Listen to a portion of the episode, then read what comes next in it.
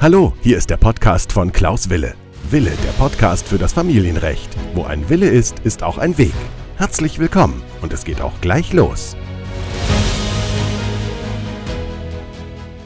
Herzlich willkommen zu meiner neuen Podcast-Folge. Mein Name ist Rechtsanwalt Wille und ich freue mich, dass ihr dabei seid bei der neuen Podcast-Folge Wille, der Podcast für das Familienrecht. Und heute geht es um den Unterhalt.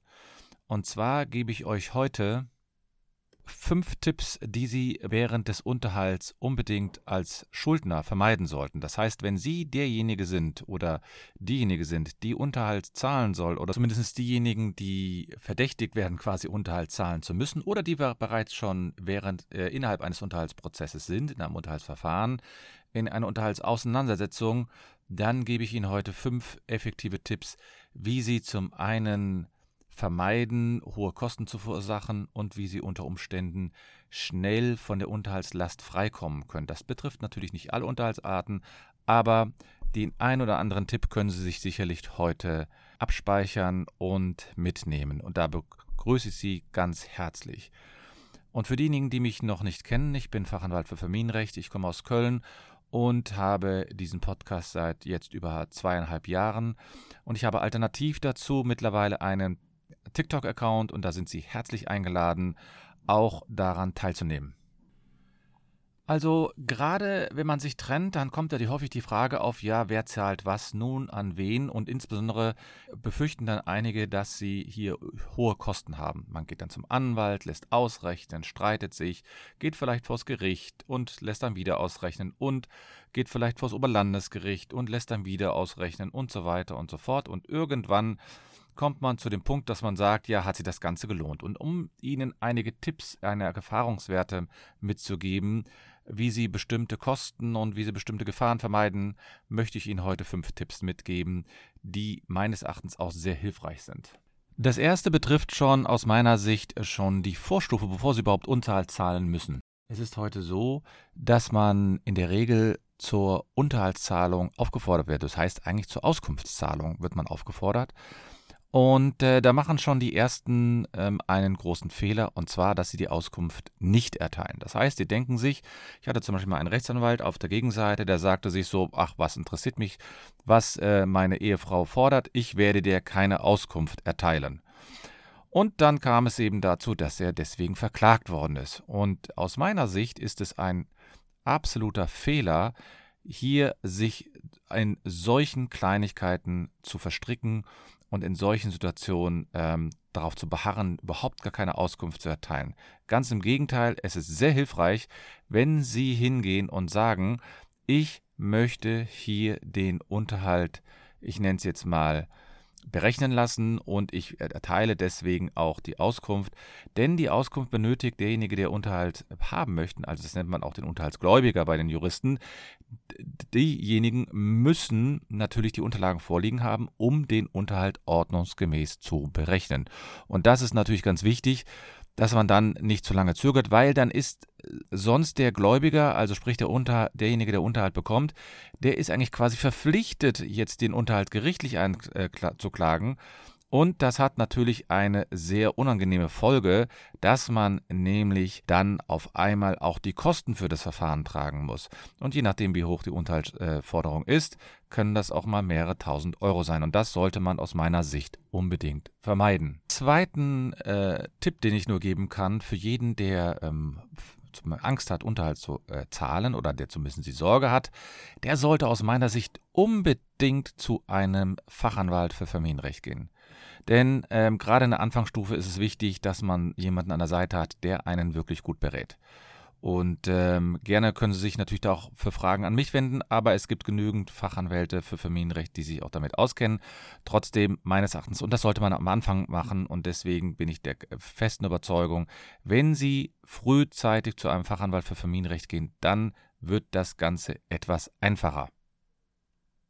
Denn Fachanwälte für Familienrecht haben eine spezielle Ausbildung. Das heißt, ähm, ich bin ja selbst Fachanwalt für Familienrecht und wir mussten einen Spezialkurs belegen, mussten eine bestimmte Anzahl von Fällen vorlegen, die dann durch die Rechtsanwaltskammer geprüft werden.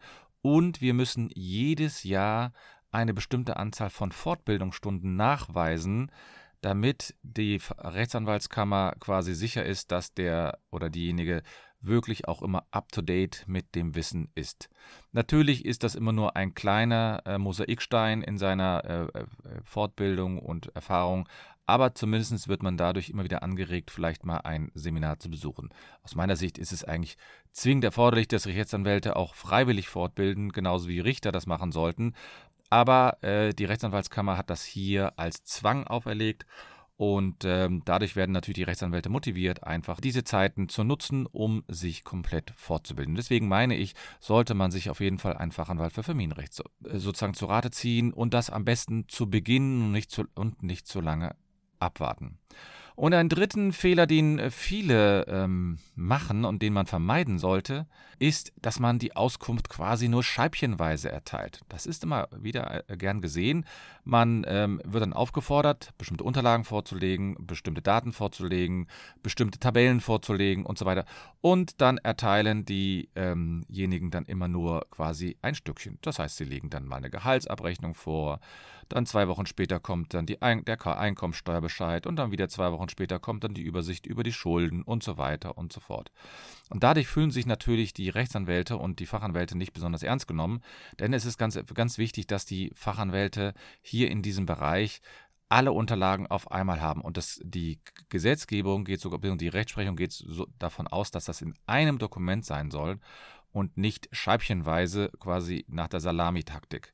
Das nervt zum einen, es macht die Stimmung schlecht und die ähm, Gläubiger fühlen sich hier auch nicht richtig ernst genommen. Und dann, deswegen meine ich, sollten sie sich unbedingt einen Fachanwalt für, ähm, zu Rate nehmen, der ihnen dann auch sagen wird, bitte die Auskünfte komplett erteilen.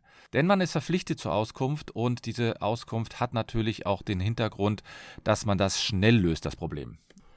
Und gerade beim äh, Trennungsunterhalt ähm, sollte man dann auch noch eine weitere Maßnahme unbedingt einfordern oder beziehungsweise einleiten. Und zwar, der Trennungsunterhalt, der wird ja nur so lange gezahlt, wie das Rechts äh, Scheidungsverfahren nicht rechtskräftig entschieden ist. Und viele warten nach der Trennung dann viel zu lange ab, um das Scheidungsverfahren einzuleiten. Und deswegen gebe ich hier den wichtigen Tipp, dass Sie nicht zu lange abwarten sollten mit dem Scheidungsverfahren. Das heißt, wenn sich das Trennungsjahr abzeichnet, also der Ablauf des Trennungsjahres, bitten Sie Ihren Rechtsanwalt, die Scheidung zu beantragen. Natürlich ist es so, dass wir Rechtsanwälte vielleicht auch noch strategisch arbeiten müssen und die werden Ihnen das aber auch schon sagen, ob es jetzt Sinn macht. Aber zumindest sollten Sie das Thema ansprechen, damit der Rechtsanwalt hier wirklich effektiv arbeiten kann und dann wirklich auch der Unterhalt dann gegebenenfalls wegfällt. Denn nur weil Trennungsunterhalt gezahlt wird, heißt das nicht, dass wir auch den nachehelichen Unterhalt zahlen müssen. Also reagieren Sie sehr schnell auf das Scheidungsverfahren, das heißt, so leiten Sie das Scheidungsverfahren so schnell wie möglich ein. Und ich habe ja schon häufig erzählt mittlerweile, dass ich einen TikTok-Account habe und in diesem TikTok-Account veröffentliche ich drei bis viermal in der Woche eine neue äh, Folge und äh, mittlerweile bin ich bei über 11.000 Followern und dafür möchte ich mich auch nochmals an dieser Stelle bedanken, denn ich gehe davon aus, dass einige Hörerinnen und Hörer auch mich bei TikTok erlebt haben, dann auch gesehen haben, wie ich sozusagen aussehe. Man hört mich ja nur mit der Stimme zurzeit und welche ähm, Fragen ich dort auch beantworte. Manchmal gehe ich sogar live und äh, spreche mit den äh, Personen und ähm, manchmal äh, antworte ich dann auch auf die Fragen, aber dann immer relativ abstrakt, denn was ich nicht mache bei TikTok ist natürlich eine konkrete Rechtsberatung. Das ist natürlich sehr schwierig, weil ich zum einen die Person nicht kenne, ich habe keine Unterlagen vorliegen und äh, das wäre auch unseriös, wenn ich auf einmal innerhalb von 30 Sekunden eine, einen langen Rechtsstreit löse.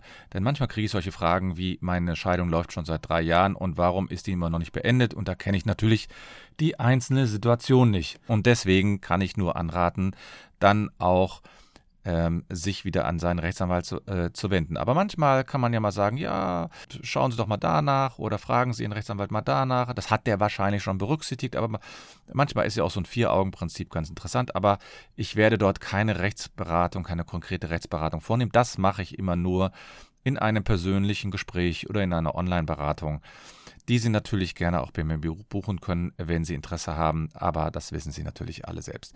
Also, der letzte Tipp, den ich Ihnen geben kann, wenn Sie wirklich im Rahmen der Unterhaltsberatung sind, und da erlebe ich immer wieder was, dass sich die Parteien über kleinere Beträge streiten. Das heißt, äh, da wird auf einmal darum gestritten, ja, 5 Euro soll abgezogen werden oder hinzugerechnet werden. Und man riskiert dort sozusagen deswegen nur einen Rechtsstreit. Und dafür möchte ich Ihnen dringend abraten in einem Rechtsstreit. Zum einen geht es manchmal um kleinere Beträge. Selbst wenn es 20 Euro sind, 20 Euro ist natürlich für einige Personen sehr, sehr viel, aber sie wissen nicht, ob sie Recht bekommen. Das heißt, wenn sie nicht sich hundertprozentig sicher sind, macht es immer noch eher Sinn, einen Vergleich oder eine Vereinbarung zu schließen, als sich in einem Rechtsstreit zu verlieren. Warum? Der Rechtsstreit kostet natürlich Geld, der Rechtsstreit kostet natürlich Nerven und Zeit und das, was wir in unserem Leben ja nicht haben, ist Zeit zum einen und äh, die Nerven können sie schon und es ist viel beruhigender, wenn wir einfach einen Fall gelöst haben. Das heißt, wenn wir wissen, ich bekomme 1000 Euro an Unterhalt oder 800 Euro an Unterhalt statt 830, dann ist das immer noch mehr wert, ähm, als wenn ich mich da jetzt jahrelang in einem Rechtsstreit wirklich, ich sage mal, verhake. Denn ich habe wirklich schon Menschen erlebt, die haben wegen, ein, wegen eines Betrages von 15 Euro pro Monat sich bis zum Oberlandesgericht durchgefochten, um sich dann, dann sowieso zu vergleichen. Denn die Richter haben auch kein Interesse daran an solchen Fällen. Die werden in der Regel auch versuchen, erstmal die Parteien zu einer wie auch immer gearteten Vereinbarung zu motivieren, nenne ich das jetzt mal.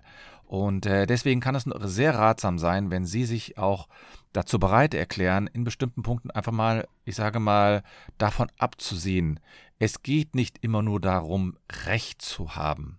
Es geht nicht immer nur darum, was beanspruche ich jetzt hier auf ähm, in äh, sozusagen dem Rechtssystem. Ja, es mag sein, dass Sie den Anspruch haben, den rechtlichen Anspruch haben auf ich sage mal 830 Euro Unterhalt. Oder auf der anderen Seite, Sie müssen 830 Euro zahlen. Sie wollen aber nur 800 Euro zahlen, weil Sie der Meinung sind, dass bestimmte Abzüge nicht berechtigt sind. Da bin ich immer noch der Meinung, da verzichtet man lieber mal auf seine Zigaretten oder man verzichtet lieber mal auf ein Abendessen am Abend ähm, in einem Restaurant, als sich jetzt wirklich jahrelang wegen so eines kleinen Betrages zu streiten. Und das passiert eben häufig. Und wenn das nicht passiert ist einmal, muss man natürlich auch den Einsatz seines Rechtsanwalts auf einmal rechtfertigen. Der Rechtsanwalt wird dann quasi gezwungen, alles dran zu setzen, dass er diese 30 Euro erreicht. Aber wir haben erlebt, in Verfahren, in Familienverfahren, dass Richter auch einen gewissen Ermessensspielraum haben. Welche Schulden werden anerkannt? Werden die zu 100% anerkannt? Wie ist das mit den Fahrtkosten? Werden die wirklich zu 100% anerkannt? Wie ist das mit dem Wohnwertvorteil? Wie hoch ist der? All diese Fragen, da hat der Richter auch einen gewissen Ermessensspielraum und niemand möchte dort jahrelang einen Unterhaltsprozess haben. Das heißt, wenn Sie wirklich in einen Unterhaltsprozess gehen, werden Sie quasi allein, ich sag mal, gedanklich schon gezwungen werden, diesen durchzuziehen, weil Sie sagen, oh, jetzt habe ich auch an den Rechtsanwalt so viel gezahlt ähm, und jetzt muss ich quasi das Geld auch wieder reinholen. Da ist es doch besser, wenn man einfach sagt, okay, es geht um 30 Euro monatlich, die ich mehr zahlen muss. Wenn ich da jetzt einen Rechtsstreit mache, was würde mich das kosten? Und dann werden Sie sehr schnell erke erkennen, dass allein durch die Gerichts- und Anwaltskosten dieser Betrag sich nicht lohnt. Und deswegen ist es immer sinnvoller, mal einen Schritt zurück zu machen und sagen, ist es wirklich sinnvoll, jetzt sich hier in diesem Rechtsstreit auf diesen Punkt zu konzentrieren oder ist es nicht sinnvoll, einfach die Scheidung und die Trennung wirklich abzuschließen, damit man wieder neu in ein Leben starten kann, das einem auch weiterhilft.